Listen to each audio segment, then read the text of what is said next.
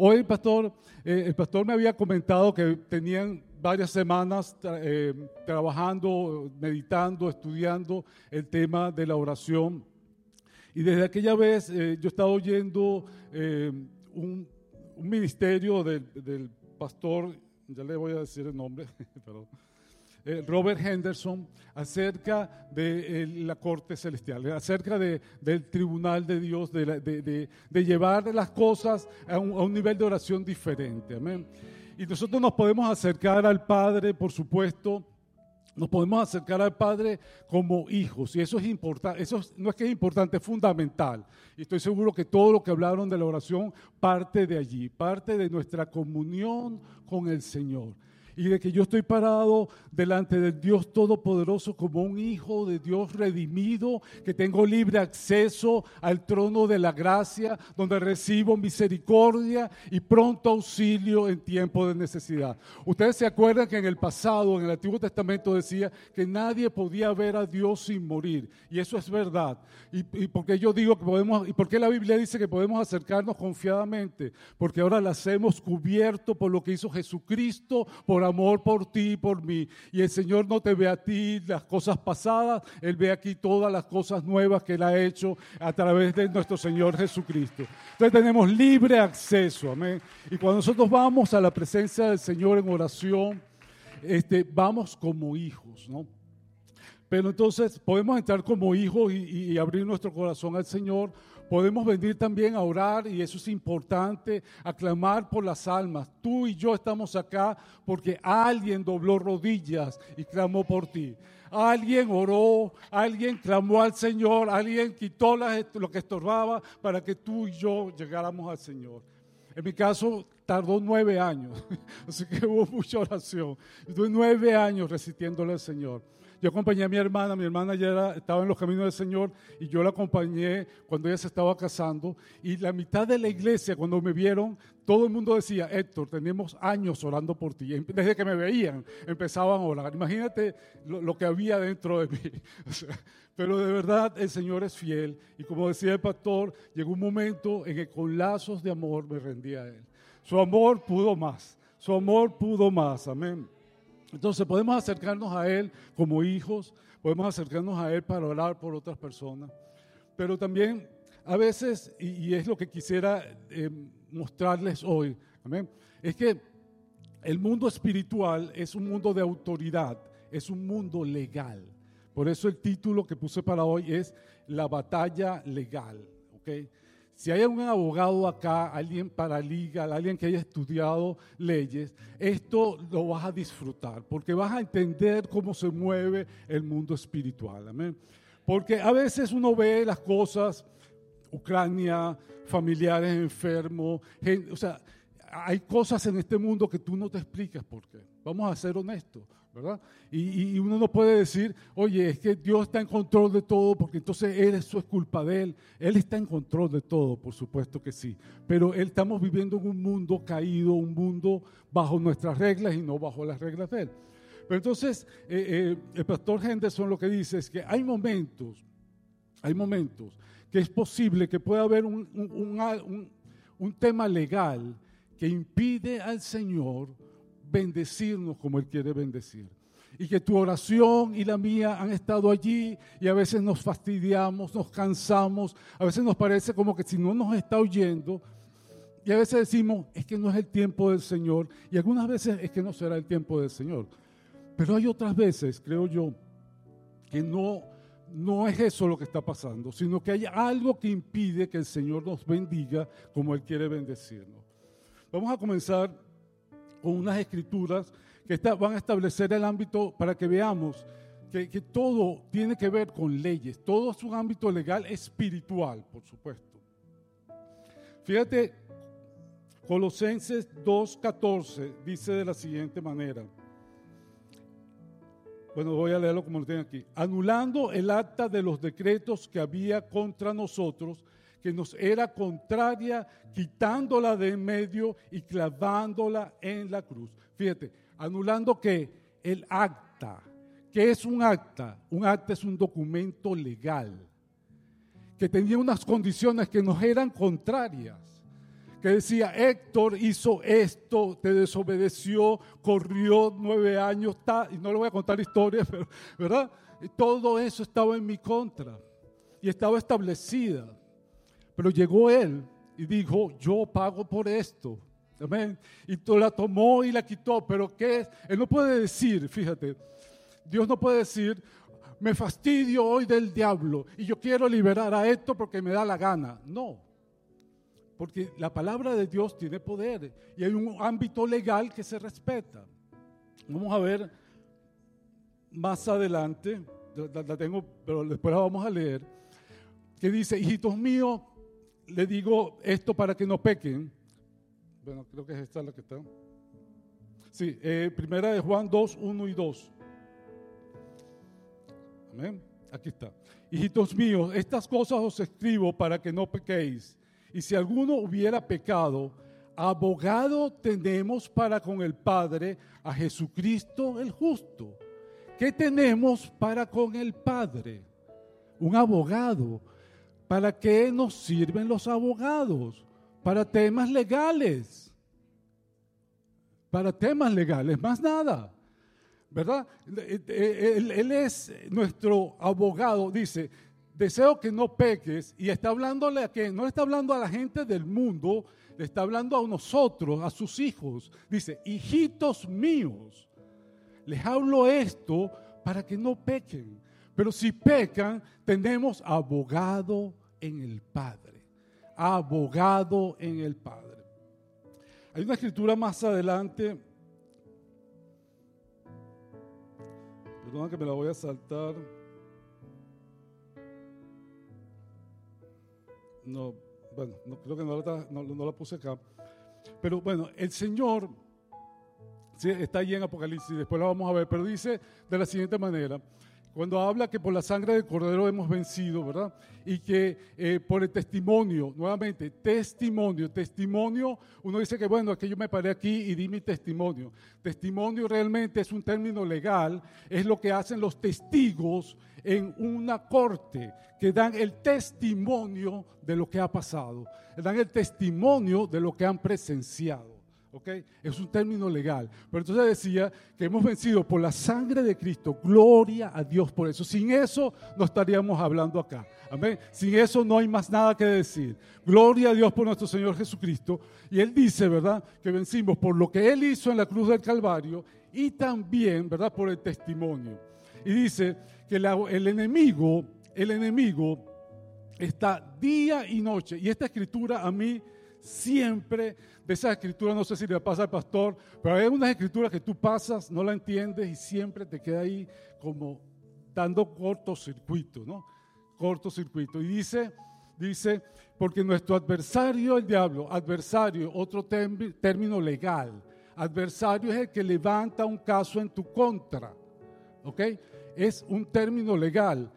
E-, él va con, con, con, con un caso delante del Padre pero él, perdón, delante de Dios como, como juez, porque tiene un caso legal. Pero ya vamos a llegar allí. Entonces cuando dice, vuestro adversario el diablo, ¿verdad? Está delante, los acusa día y noche, delante del trono. Yo decía, Dios, ¿qué dice esto? Que Satanás va adelante. Satanás está vencido, está derrotado, fue puesto eh, en, vergüenza por Jesucristo. Y dice que está día y noche delante del trono acusándonos a nosotros. eso no hace sentido. Le pasaba por alto y nunca me detuve allí. Hasta que entendí un poquito mejor esto. Como te dije, tú puedes acercarte a nuestro Dios como Padre, como Hijo, Padre, aquí estoy. Y Padre, te amo, quiero pasar tiempo en intimidad contigo. Eh, arrópame, lléname, fortaléceme. Amén. Puedo venir y orar por alguien en particular. Señor, pongo a mis hijos delante de ti, quito todo lo que estorba para que tú te manifiestes y te reveles y conozcan el amor de Jesucristo en todas sus dimensiones. Amén. Y no ha pasado, o sea, y, tengo el acceso para hacer eso. Pero el, enemigo no se puede presentar delante de Dios como padre, porque lo van a patear. No entra, no tiene permiso. ¿Ok? No puede tampoco venir a, hablar de los demás sin ninguna causa. Pero al tribunal va delante de un juez que es justo, dice la palabra. Y el juez justo tiene que oír, está obligado a oír las acusaciones. Él va a oír el abogado acusador, el fiscal, y va a oír la defensa. Gloria a Dios que nuestra defensa, y acabamos de leer, es Jesucristo. No ha perdido un caso, no lo perderá. Amén. No ha perdido un caso y no lo perderá. Entonces, nuestro Señor Jesucristo es nuestro abogado, Pero entonces, por eso es que el enemigo puede ir delante del trono de Dios como juez a presentarle un caso en nuestra contra. Hace un tiempo atrás, 10, 15 años atrás, había alguien en nuestra iglesia que había, se había casado, estaban jóvenes, pero él tenía problemas de, de, de, de, la ira, de ira, de control, y tuvieron una discusión recién casado. Los vecinos llamaron a la policía, llegó la policía, le pusieron una orden de restricción. ¿Ok? Empezó a trabajar, trabajar con, con la ciudad, a trabajar con, conmigo, todo perfecto había más o menos mejorado. Y él dice, me dice un día, pastor, se acerca diciembre. Y es mi primer diciembre de casado y yo quiero pasar esta Navidad con mi esposa. Y yo le digo, pero tú tienes una orden de restricción, ¿qué vas a hacer? Y él me dice, voy a ir al, al, tribunal, ya pedí una cita en el tribunal. Y yo, oye, me parece muy bien. ¿Y con qué abogado vas? Le pregunto yo. Me dice, no, con Jesucristo es mi abogado. ¿Estás seguro? De sí, Jesucristo es mi abogado. Bueno, está bien. Entonces vamos y me pidió que lo acompañara. Llega él, cuando llega el caso, le dice el juez, le dice el juez, ¿qué lo trae por aquí, joven? ¿Dónde, perdón, ¿dónde está su abogado? Fuera la pregunta. ¿Dónde está su abogado? Y él le dice, yo me defiendo a mí mismo. Ha debido decir, Jesucristo es mi abogado. Yo creo que ese, fue su error, pero él dijo, yo me defiendo a mí mismo. Y el juez le dice, ¿usted está seguro de lo que va a hacer? Y él le dice, sí, yo estoy seguro de lo que estoy haciendo. Ok, que lo trae por acá. Señor juez, yo vengo a decirle que yo he estado haciendo todo lo que me pusieron ahí en la orden de restricción. Yo no me he acercado a mi esposa, no la he llamado, no le he mandado mensaje de texto. todo lo que dice allí, yo lo he estado haciendo. Y el juez le dice, me parece bien, me parece bien. Porque si usted no lo hace, lo metemos preso, joven. ¿Algo más que quiera decir? Y él dice, sí, ahora viene Navidad y yo quiero pasar la Navidad con mi esposa. Y él le dijo, joven, se lo acabo de decir, usted tiene una orden de restricción. Si usted se acerca a su esposa, no nos queda otro remedio que meterlo preso. ¿Algo más que nos quiera decir? Y este muchacho, por supuesto, por el piso dijo, no señor, no hay nada más. Pero fíjate lo que hizo este juez. Antes, el juez lo que debió haber hecho era, ok, caso cerrado, next, punto. Porque lo que le presentaron no tenía base. El juez, antes de cerrar el caso, dijo, se volteó a los abogados defensores y le dijo, en dos semanas quiero que uno de ustedes, perdón, antes de que este joven salga de esta sala, yo quiero que uno de ustedes hable con él y que en dos semanas venga nuevamente conmigo acá. Por supuesto, volvieron a las dos semanas y el abogado defensor dijo, señor juez, basado en los artículos tales y tales y tales y tales, mi defendido ha estado haciendo esto, esto, esto y lo otro. Tengo las cartas del pastor, tengo las cartas de recomendación de, la parte social y entonces estamos pidiendo un sobreseimiento de la causa. Y el señor juez le dijo, hecho. Sobreseimiento de la causa. Fíjate lo maravilloso de esta historia. El juez desde el día uno quería ayudar a mi amigo su decisión cuando, cuando mi amigo le dice que quería acercarse a su esposa. Él sabía lo que, estaba, lo que quería decir, ¿verdad? Pero él no podía actuar por sus sentimientos. Él tenía que actuar, bueno, la ley dice que tiene una orden de restricción. ¿Qué cosas, qué argumento legal tengo yo para levantar esa orden de restricción? Ninguno. Por eso que gloria a Dios que tenemos al abogado que tenemos, porque ese se conoce todos los argumentos legales. Él va a decir, mira, es que mi sangre pagó por lo que hizo Héctor. Mi sangre lo libertó. Mi sangre lo hizo otra persona. Amén. Amén. Hay otra escritura, hay otro pasaje, este viene aquí.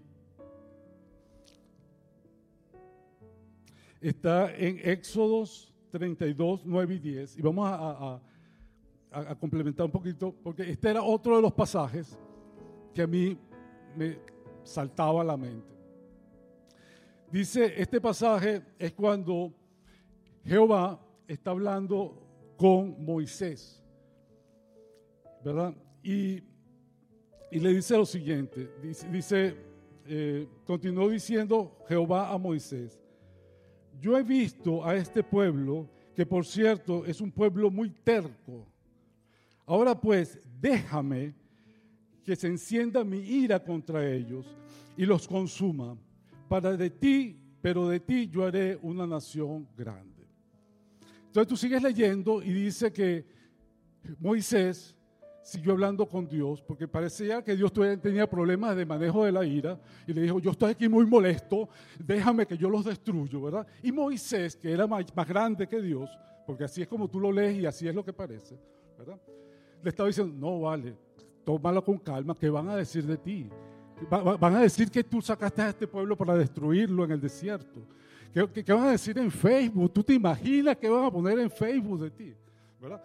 Eso no lo dijo, eso es la versión Héctor actualizada. Pero, ¿verdad? Empieza a defender y dice al final que Moisés convenció a Dios de que no destruyera a Israel. Y yo dije, esto no puede ser. esto no puede ser, no tiene lógica. Moisés no pudo convencer a Dios de eso.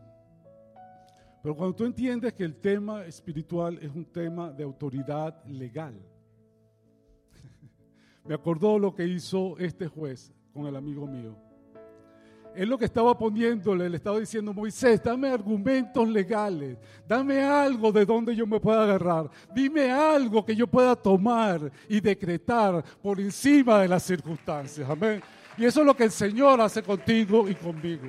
No es que Moisés era mejor que Dios, no es que Dios tenía un problema bipolar, no era que Dios se levantó molesto ese día, era que él necesitaba, necesitaba, como sigue necesitando hoy en día, un caso que nos defienda, un tema que nos ayude a salir adelante.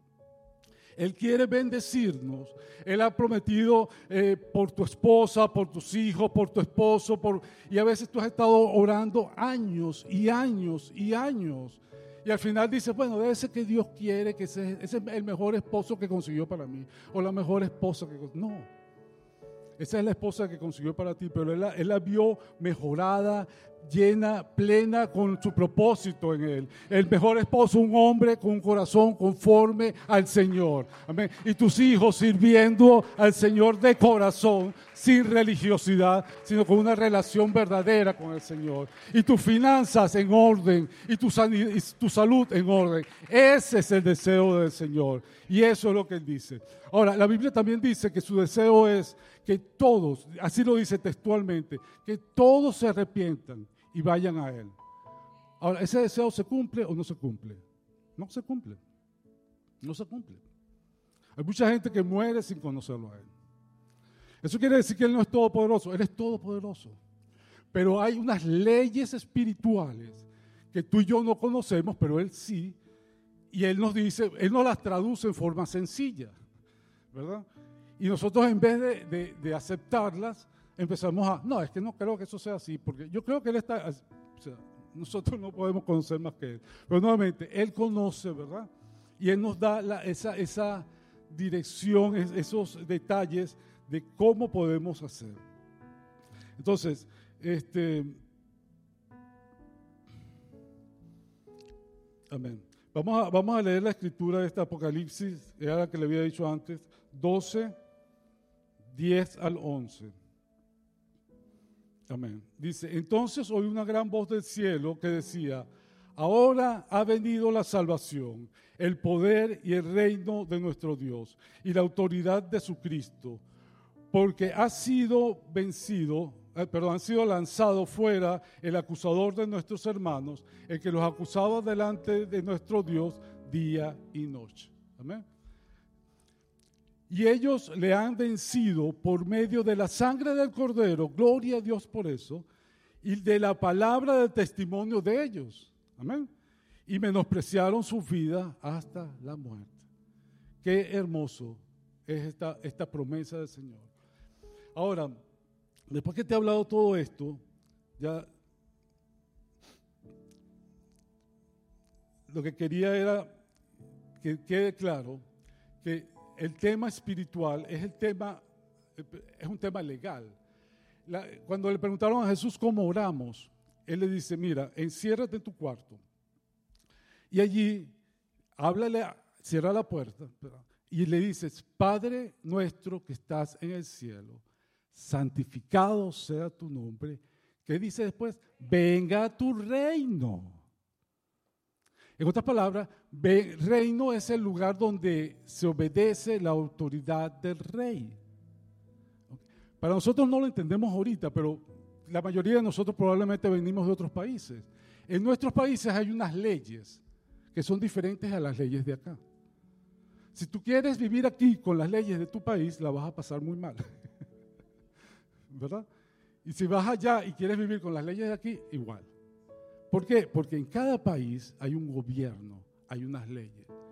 Y ese es el término moderno de lo que antes era reino. ¿Ok? Reino, autoridad, área donde el rey ejerce su voluntad.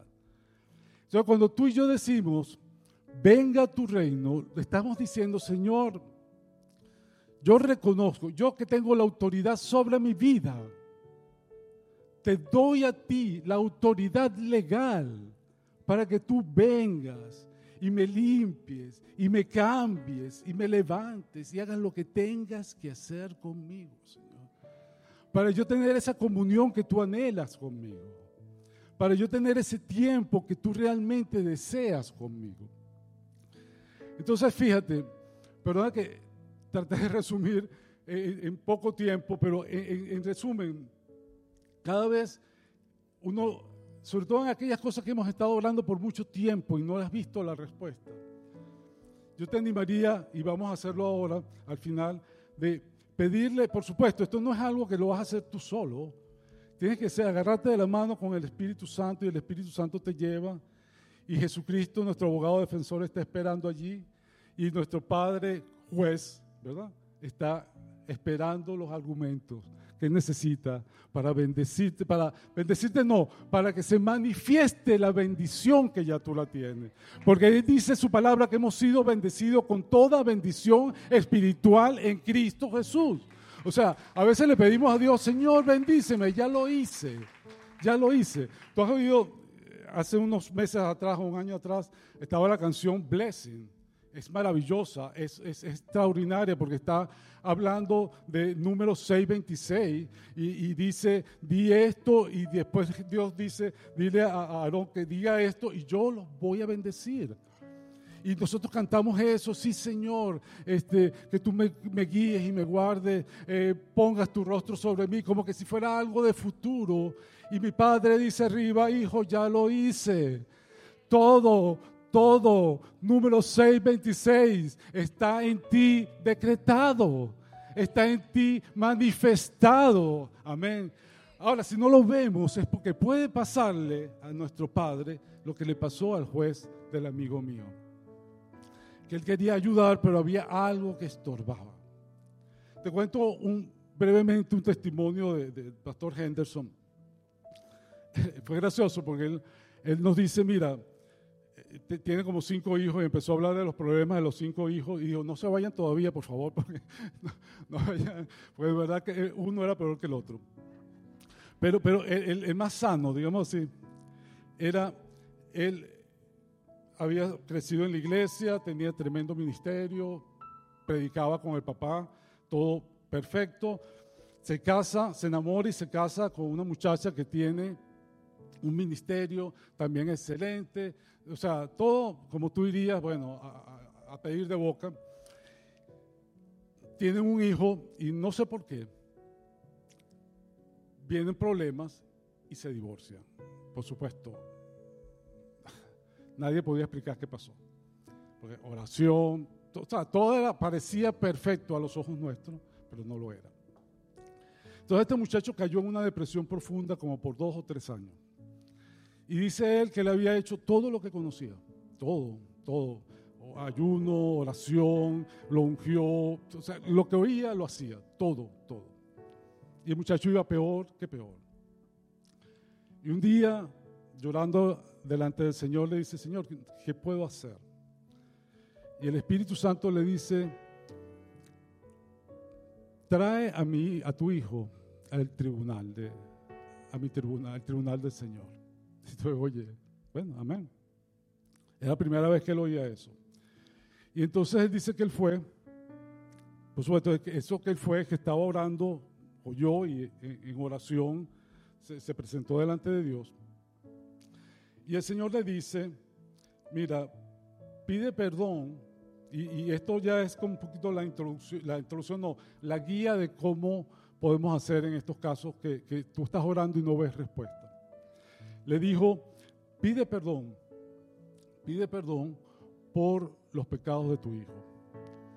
Y él dijo, yo no puedo hacer eso porque mi hijo tiene que pedir perdón por sus pecados.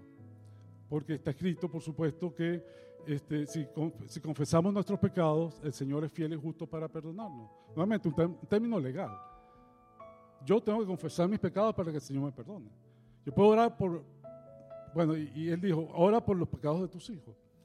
Y él le dijo que no podía. Y yo digo, sí, porque tú eres su papá y eres su pastor.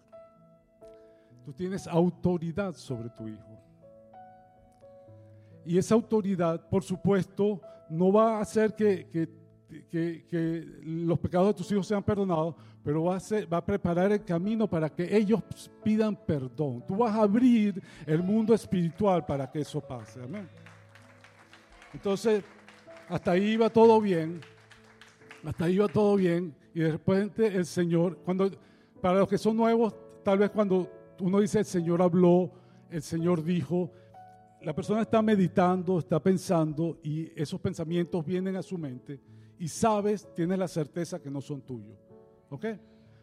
Entonces el Señor le dice a él, perfecto, ya pediste perdón por los pecados de tus hijos, de tu hijo, ahora pide perdón por tu pecado sobre él en relación a este problema. Y él le contesta, Señor, yo no tengo pecado. Yo he sido un buen padre con él en esta circunstancia. Yo lo he animado, Nunca le dije que era culpa de lo que estaba pasando. Nunca levanté mi voz en contra de él. Cada vez que me llamaba, iba y lo ayudaba. Y sabe, Dios le dice, es cierto. O sea que es verdad. Este hombre estaba haciendo un buen trabajo como pastor y como, como papá. Y dice, pero cuando tú has estado solo conmigo y cuando tú has estado a solas con tu esposa, tú te has estado quejando de tu hijo. Y el enemigo ha traído esas declaraciones tuyas delante de mi trono y dijo que su pastor y su papá dicen esto de él. Dicen esto de él. Así que pide perdón. Entonces se entendió. Por supuesto le pidió perdón. Y entonces después que pidió perdón, por supuesto, el primer punto es arrepentimiento y nuevamente, primera de Juan 1.9 dice, si confesamos nuestros pecados, Él es fiel y justo para perdonar nuestros pecados y limpiarnos de toda maldad. Entonces yo puedo decir, Señor, Padre, yo te pido perdón por mis pecados, Señor. Y yo sé que soy perdonado. ¿Por qué? No porque Dios está de buen humor conmigo, no porque yo he sido generoso con Él, o porque yo he hecho buenas obras, no, porque su palabra lo dice. Su palabra lo dice. Amén. Entonces yo puedo decir, Padre, perdona, perdóname a mí, perdona a mis hijos en ese sentido. Y puede ser también, eh, pastor, eh, uno como pastor, uno, lo que decía ahorita, eh, mucha gente quiere ser pastor. Mira, esto es un llamado y, y, tiene que ser de Dios, porque tú también puedes pedir por las personas. Yo te digo, últimamente he estado, han habido algunos temas en la iglesia con dos, tres parejas que amo mucho y ha sido muy difícil. Y yo he tenido que ir delante del Señor a pedirle perdón porque yo he sido el primero que me he quejado de ellos. Y le he dicho, Señor, perdóname. Ayúdame a amarlos como tú los amas, a verlos como tú los ves. Y, guíame para que lo que esté estorbando en sus vidas se quite, para que tú puedas manifestarte. Amén. Normalmente vemos a la persona y decimos, pues, ¿cómo es posible que sea tan No, no, no, no. Eso e, es el trabajo del otro. Yo no tengo por qué ayudarlo. ¿Ok? Mi trabajo es, Señor, aquí yo estoy. Yo lo bendigo. Declaro que es un varón con un corazón conforme al tuyo, que ama a su esposa, que es un ministerio que este hogar está fundamentado sobre la roca. Aunque sepa que está con otra. Porque yo voy a declarar lo que el Señor dice sobre él. Yo voy a declarar lo que el Señor dice sobre él. Entonces, primero pedimos perdón y traemos la escritura, la palabra de Dios. También después decimos, acuérdense, estamos en un ámbito legal. Entonces vamos a los pasos legales arrepentimiento. Señor, te pido perdón por esto, te pido perdón por esta persona, te pido perdón por mis hijos.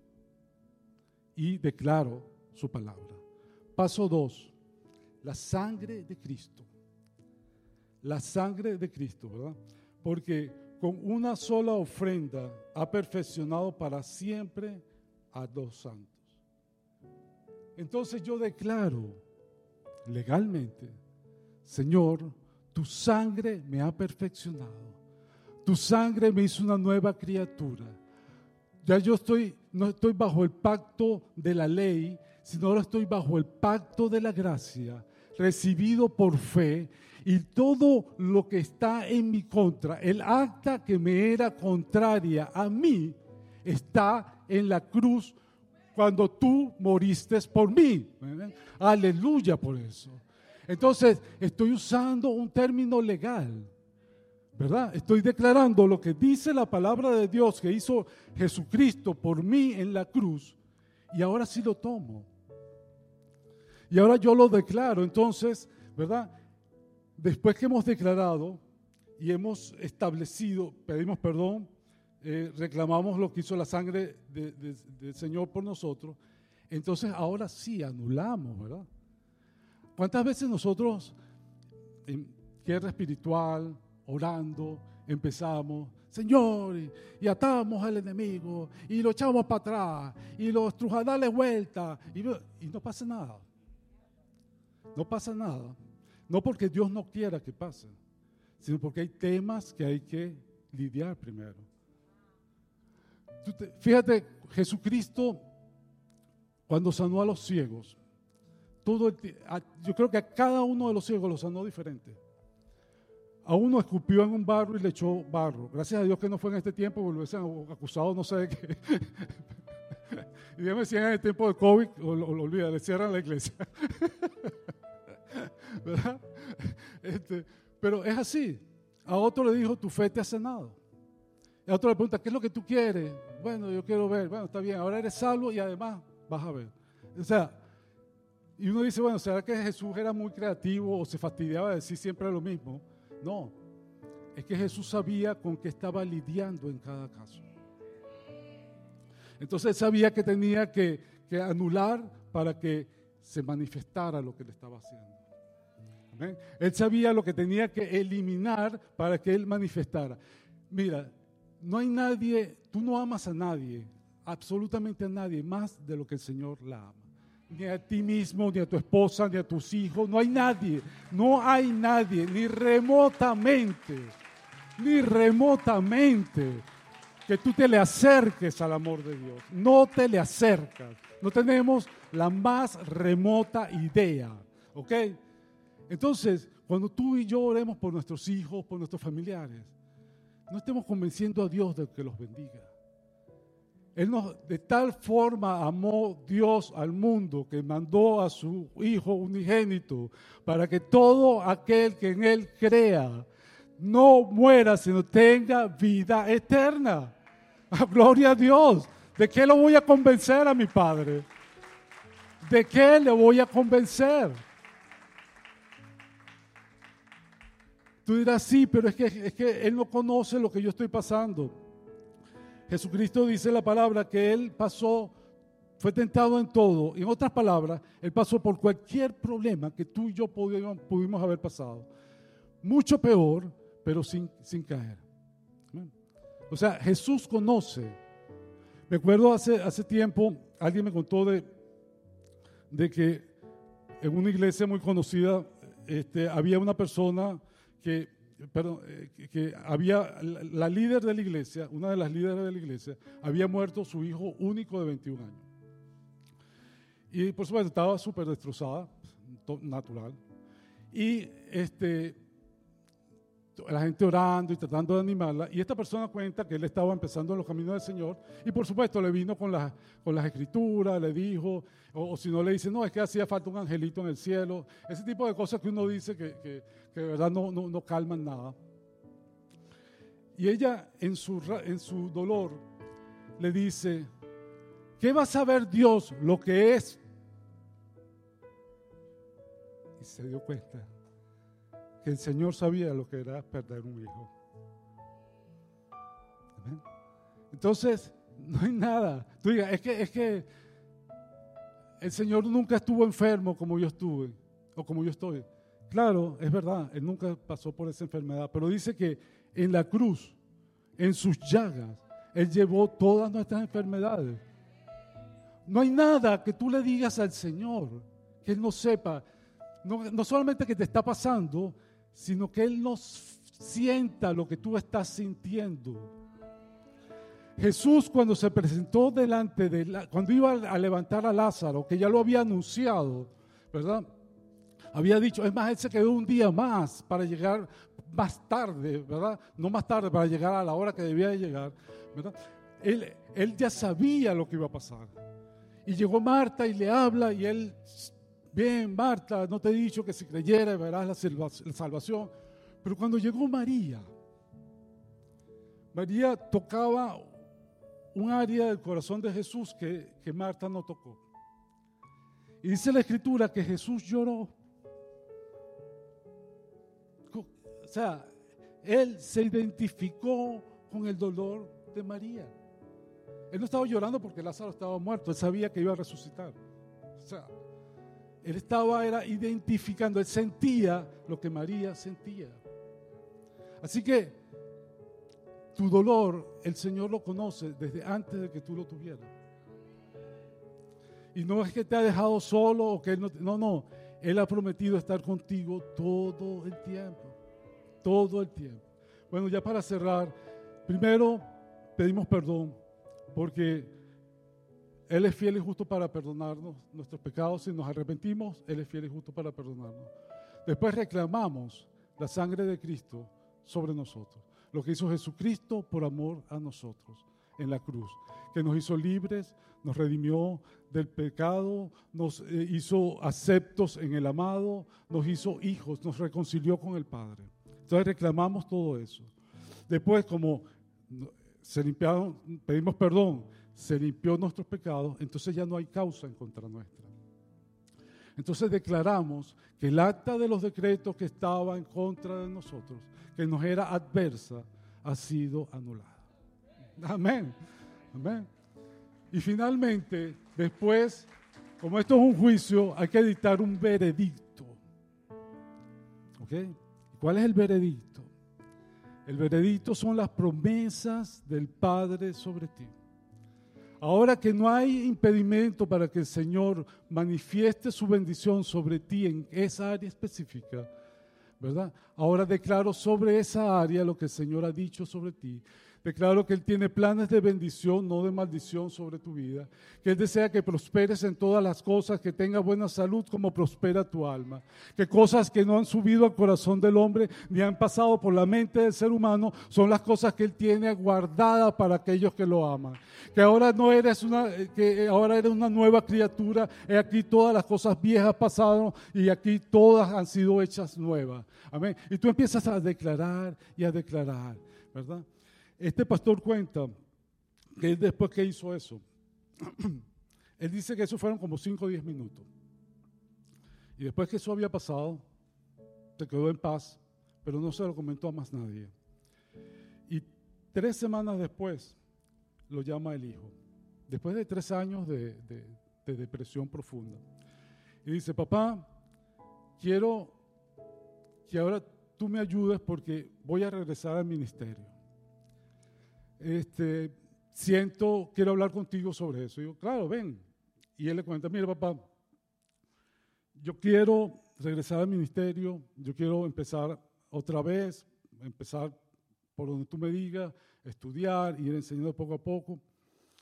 Y, y le dice, yo no sé qué pasó, papá, pero hace tres semanas, un peso que había sobre mí muy grande se quitó. Se quitó. Amén. Así que yo no sé cuál es el peso que hay sobre ti. Pero como habríamos hablado, yo sé que el Espíritu Santo se, ha derramado y se va a seguir derramando en esta iglesia en una forma sobre, sobrenatural. Un nuevo Pentecostés es lo que viene para esta iglesia. Un nuevo Pentecostés. Y dice la palabra de Dios que donde eh, eh, el Espíritu Santo, donde el, perdón, que, que el yugo que estaba sobre sus hombros sea podrido por la unción del Espíritu Santo. Y yo creo que el Espíritu Santo está aquí hoy para destruir todo yugo, para romper toda cadena y para llevarnos delante del tribunal del Señor con nuestro abogado defensor para anular todo aquello que se había levantado en nuestra contra. Yo te pido que de la forma que tú quieras, si quieres venir al frente, si quieres levantar eh, en tu sitio, si quieres quedarte sentado, lo importante es lo que esté en tu corazón. Amén. Vamos, yo quiero orar en esta dirección. Padre, yo te doy gracias, Señor, porque este mensaje no es mensaje de hombre, Señor. Es mensaje tuyo para tus hijos, Señor. Y Padre, yo declaro en el nombre de Jesús, tú conoces a cada uno de mis hermanos, Señor. Tú conoces lo que están pasando, tú conoces sus batallas, conoces su levantar y su acostar, Señor. Aún los cabellos de su cabeza, Señor, están contados. Así que Padre, tú conoces el deseo tuyo, tú sabes las áreas donde ya tú has eh, puesto tu provisión, pero que hay cosas, temas legales, Señor, que han estado estorbando que han estado frenando la manifestación de lo que tú tienes sobre tus hijos. Así que Padre, venimos primeramente delante de ti, Señor, agradecidos por tu paternidad, agradecidos a ti, Jesús, por reconciliarnos con el Padre, por tu salvación, por vida eterna, por sacarnos del reino de las tinieblas y ponernos en, el reino de, tu luz admirable, Señor. Tú conoces, Señor, tú conoces cada detalle. Ahora, te pido que como hablamos hoy, si viene algo en tu mente en este momento, algo en tu mente en un área que tú has estado batallando y que el Señor quiere que tú pidas perdón por eso, o que pidas perdón por algún hijo tuyo, o alguien sobre el cual tú tienes autoridad. Vamos a pedirle primeramente perdón al Señor. Padre, te pedimos perdón primeramente, Señor, por cualquier tema, Señor, que el enemigo haya levantado en nuestra contra, por los dichos de mi boca, Señor, por la actitud de mi corazón, por lo que hemos declarado, Señor, te pido perdón. Y en nombre de mis hermanos, yo sé que, que esto no es cuestión de emociones ni de sentimientos, Señor, es un tema legal lo que está pasando en esta tarde. Es un tema espiritual 100%, Señor. Así que Padre, yo declaro libertad sobre mis hermanos para, para pedir perdón, Señor, por aquellas cosas que tú has mostrado que ellos tienen que pedir perdón, Señor. Yo te pido perdón, Señor. Te pido perdón por, por, por cualquier palabra que he levantado en contra, en contra de mis hijos, de mi esposa, de mi familia, de cada uno de los miembros de la iglesia, Señor. Y tu palabra dice en primera Juan 1.9 que si confesamos nuestros pecados, tú eres fiel y justo para perdonarnos y para limpiarnos de toda maldad, Señor. Así que te pedimos perdón, Señor. Y Padre, si hay alguien aquí que todavía no te ha recibido como Señor y Salvador, que tú le estás hablando a su corazón, que sabe, él o ella saben que tú los estás llamando. Padre, que esa persona te reciba en este momento, te diga que te acepta como Señor y Salvador, que no siga peleando esta batalla inútil, sino que reciba tu gracia y tu favor en este momento, Señor. En el nombre de Jesucristo.